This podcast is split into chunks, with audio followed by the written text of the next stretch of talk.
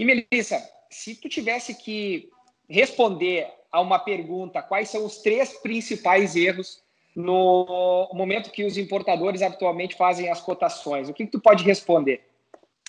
Tem vários, são várias as respostas, são muito longas.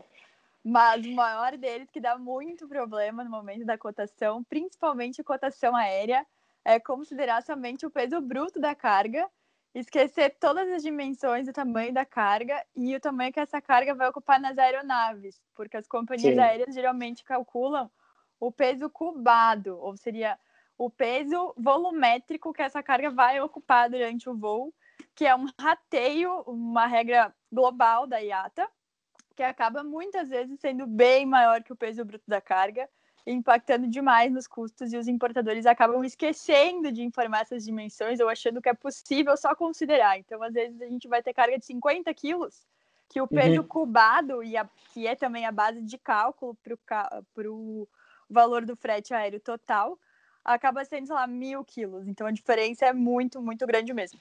Número dois, vamos lá.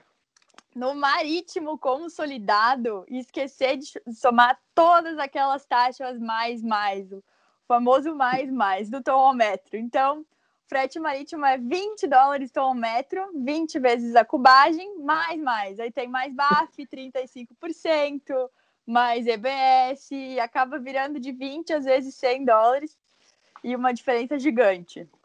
Número 3, Tá, número 3 também é boa, que é o frete é muito urgente, eu preciso que essa carga embarque amanhã, mas tem que ser muito barato e acaba colocando um voo numa consolidada que sai uma vez por semana, uma vez a cada 10 dias. E como a carga é muito urgente, a Lady Murphy sempre acontece, a consolidada não sai. E aí, em vez de sair amanhã ou nos 10 dias da consolidada, ela sai em 20. Chega aqui, ainda dá um problema em outro house AWB da consolidada, demora mais 10 dias para liberar. E o embarque urgente dava para ter vindo quase marítimo, tanto tempo que demora esse aéreo.